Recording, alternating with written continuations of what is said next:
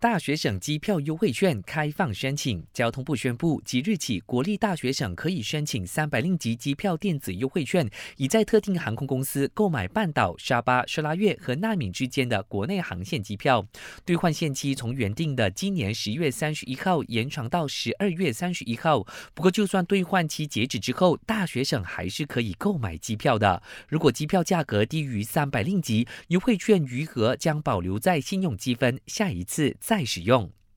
为了鼓励国人使用公共交通工具，森美兰、柔佛和霹雳三州五十八条路线将推出 My Bus 优惠计划。只要是六十岁以上长者、七岁以下孩童、七到十七岁学生，还有残疾人士，都可以免费乘搭。部长陆兆福强调，交通部向来都有给营运的巴士公司提供津贴，因此在这项计划下，政府不需要承担任何费用。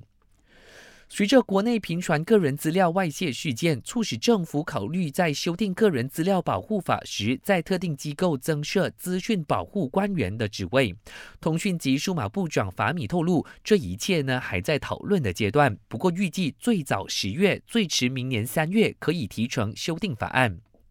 昨天十五号是日本战败投降七十八周年纪念日。日本首相安田文雄向供奉二战甲级战犯的靖国神社奉献祭祀费，引起中国强烈不满，已经向日方提出严肃交涉。韩国也表示遗憾，要日本正视历史，用行动来展现反省诚意。